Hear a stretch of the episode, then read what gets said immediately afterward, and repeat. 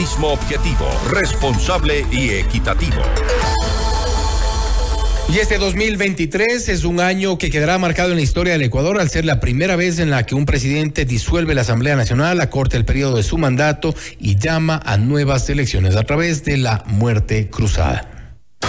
La noticia requiere profundidad. En Notimundo están los protagonistas de la noticia. Para analizar este tema estamos ya en contacto con el doctor César Ulloa, politólogo, para hablar sobre cómo termina el Ecuador en este 2023, un año lleno de convulsiones, lleno de incertidumbre y ojalá que termine con algo de esperanza para todos los ecuatorianos. César, gracias por estar con nosotros. Fausto Yepes le saluda, bienvenido. No sé si podemos poner, estamos desconectados en este momento. Estamos conectándonos con César Ulloa, politólogo, para hablar sobre cómo termina este 2023. Estamos en contacto en este momento. César, gracias por estar con nosotros. Fausto Yepes te saluda. Bienvenido.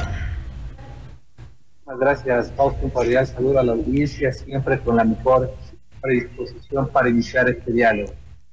Gracias, eh, doctor Ulloa. La preocupación que creo que es de todos. Cerramos un año 2023 lleno de convulsiones. Comenzamos ya con denuncias en contra del entonces presidente Guillermo Lazo. Posteriormente llegó la muerte cruzada, una Asamblea Nacional y un Poder Ejecutivo venidos a menos con los mínimos índices de popularidad y de credibilidad por parte de los ciudadanos. Y no hemos cerrado ni siquiera con un poco de mayor esperanza, que es lo que necesitamos. ¿Cómo termina este 2023? ¿Cuál es su lectura? mi lectura es que ha sido un año de revelaciones eh, de un estado de crédito casi fallido, en el sentido de que las instituciones no dan abasto, no solo en términos de las legítimas demandas ciudadanas, sino que la legitimidad y la credibilidad, tanto de la función ejecutiva, legislativa, judicial, también la electoral y de están muy venidas a menos. Ecuador es uno de los países dentro de los que hace la medición de Latinoamérica, de las Américas, donde menos aceptación y credibilidad tiene la institución, que además es el país que registra una confianza interpersonal de las más bajas de la región, es decir, la ciudadanía ya ni siquiera cree que se decide Esto nos pone en un estado de terapia intensiva porque vemos que el tejido social está completamente devastado. Quiere decir que la gente no solo desconfía ya de los políticos, de los grupos de poder, sino que la gente comienza a desconfiar de sí mismo. Y esto nos pone en un momento de la historia republicana del Ecuador muy dolorosa, porque se ha instalado la desconfianza, sumado a ello las consecuencias de la inseguridad, que es el miedo, y vivimos prácticamente un autoconfinamiento, es decir, nos hemos encerrado en nosotros mismos porque no confiamos en nosotros, no salimos a la calle por lo que puede pasar por temas de inseguridad y preferimos prácticamente entrar a una suerte de supervivencia en donde cada cual se salva como puede, Fausto. Es un estado muy doloroso. Y creo que nunca el Ecuador, desde la transición a la democracia en el año 79, ha pasado por unas escenas tan dramáticas en todas las esferas, se refiere a lo social, a lo político y a lo económico.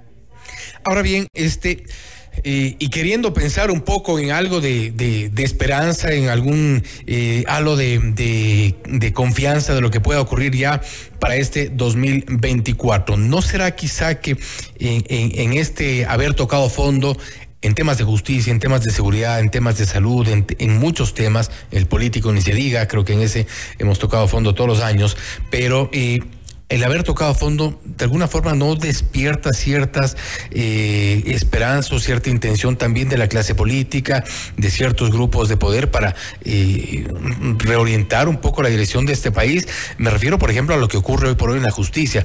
Al menos se espera y se ha dicho que los nuevos eh, vocales del Consejo de la Judicatura están en un propósito de hacer una depuración necesaria, urgente. El gobierno, por su lado, habla para temas de seguridad de un plan Fénix que hasta ahora lo conocemos muy escuetamente, casi eh, nulo en cuanto a sus contenidos, pero ¿no habrá una, un, sacudón quizá en estos días?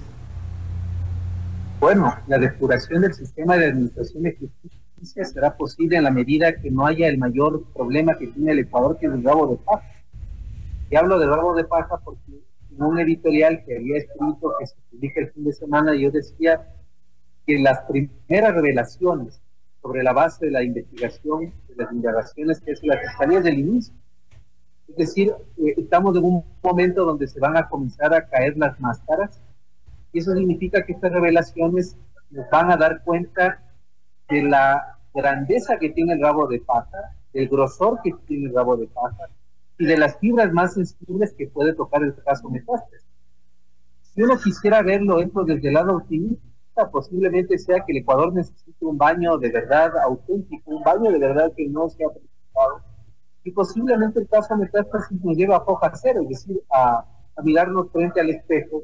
Eso significa que podamos tal vez por primera vez saber eh, la longitud y la, anchura del, rabo de paja. Yo creo que si uno quiere ser optimista, creo que el Ecuador necesita un baño de verdad. Y la otra cosa que a mí me parece importante es que dentro de toda la desgracia, finalmente, el país se sostiene después del terremoto de Manta, después de la pandemia, después del asesinato a Villavicencio, después de las elecciones anticipadas, se sostiene porque todavía la mayoría de la población, ecuatorianos y ecuatorianas, eh, son gente, gente buena, gente generosa, gente querendona, gente que le gusta trabajar y que no se ha dejado amilanar pese al, al estado de confinamiento que vivimos. Yo creo que lo, que el Ecuador sigue teniendo como reserva es maravillosa pero creo que el, si uno mira de forma, insisto, creo que es necesario que el baño de verdad se produzca y que llegue a tocar las fibras más sensibles, porque el Ecuador tampoco puede venir con, con medios baños de verdad, con medias denuncias, con medias sentencias, con medios anuncios. Creo que es el momento que se llegue a las últimas consecuencias y posiblemente cuando nos miremos frente al espejo toda la magnitud, podamos tomar eh, las medidas correctivas y plantearnos un proyecto de país distinto que al proyecto de país que hemos tenido siempre lleno de corrupción, impunidad y unas élites que tampoco nos aportan en absolutamente nada. Y a propósito de estas medias tintas y estos medios anuncios, hablaba también del tema de seguridad. Estamos ya varias semanas esperando algún resultado, algún contenido, alguna luz sobre el llamado Plan Fénix. Eh, vemos y escuchamos escuetas declaraciones por parte de las autoridades de Estado, ministra de Gobierno y del Interior. Hoy por hoy tampoco tenemos designado al director del Centro de Inteligencia Estratégica y hay aparentemente un, un, un transitar lento en, en esta toma de decisiones ¿Hay alguna eh, salida para esto, para eh, el tema de la seguridad? Le sobrepasó en cuanto a la preocupación de los ciudadanos, a la falta de empleo, a la falta de salud inclusive, a la, a la, a la crisis económica y el tema de seguridad ha estado ya en primer lugar durante los últimos años, inclusive desde que se eh, arrancó con, con estas noticias de las masacres carcelarias, desde que la delincuencia organizada se ha tomado prácticamente nuestro país. ¿Hay algún optimismo allí?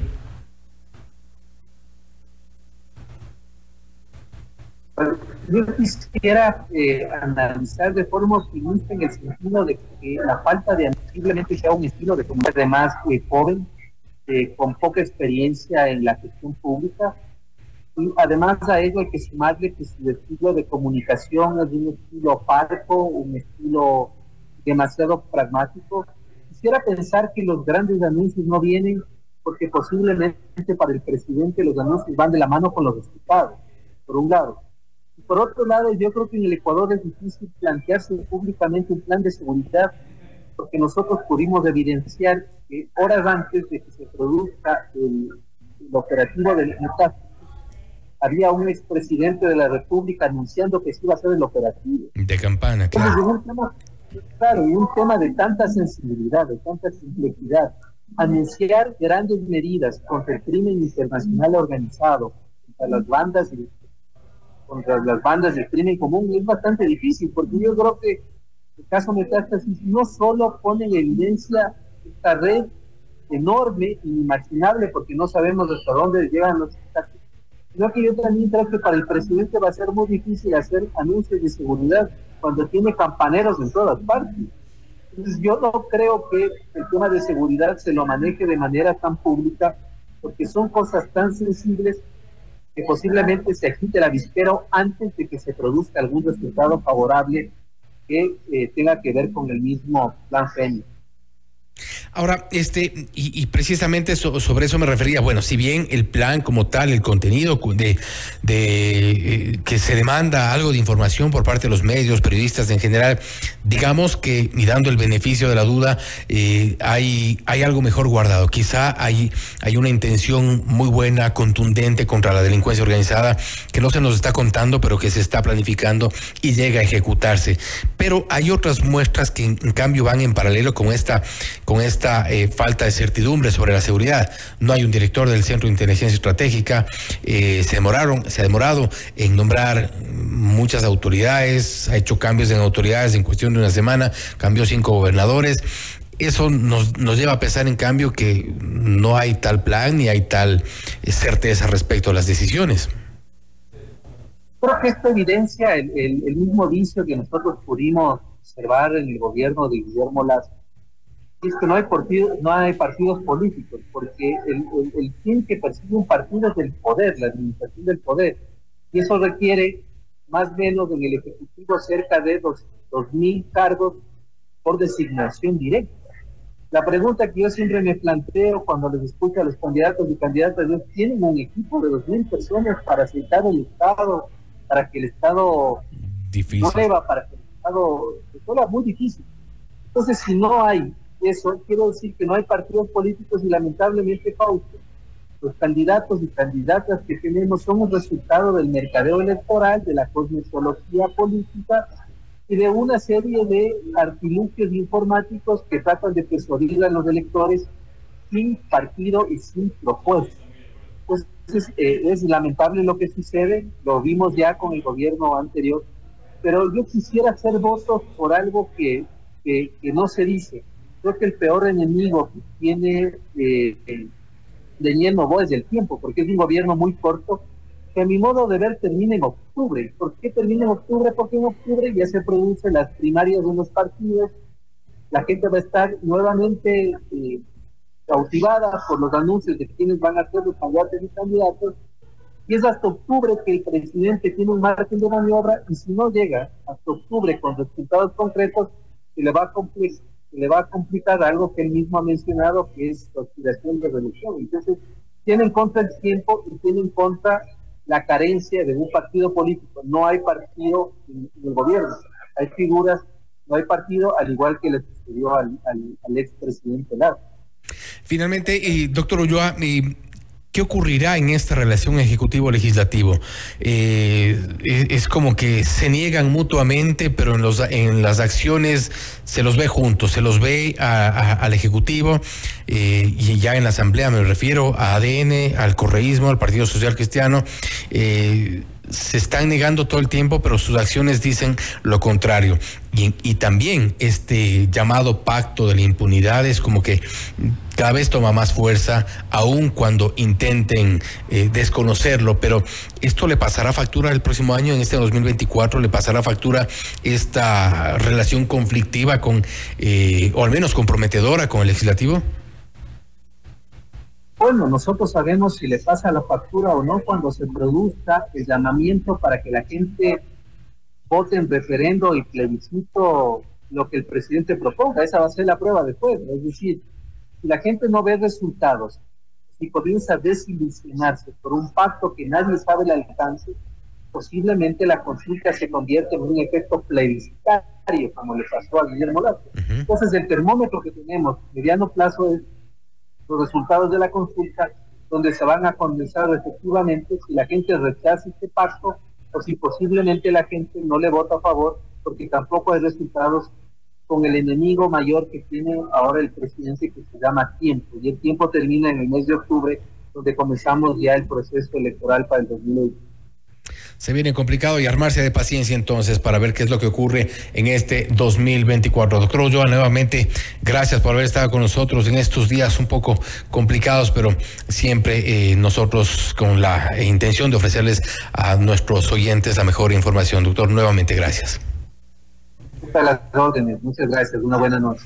Gracias también. Ha sido el doctor César Ulloa, politólogo, hablando sobre cómo termina Ecuador en este 2023. La situación en temas de justicia es sin duda complicada. Eh, la justicia está en terapia intensiva y eso es de conocimiento público. También en temas de seguridad ha reconocido el doctor Ulloa que es difícil también hacer para el gobierno anuncios de seguridad cuando hay campaneros por todas partes. Esto ya ocurrió en el caso Metástasis y muy posiblemente podría ocurrir más adelante. Esperemos que en efecto el presidente Novoa tenga un plan, tenga una eh, forma de ejecución de sus planes para garantizar la seguridad de los ecuatorianos. Esto es Notimundo Estelar, siempre bien informados.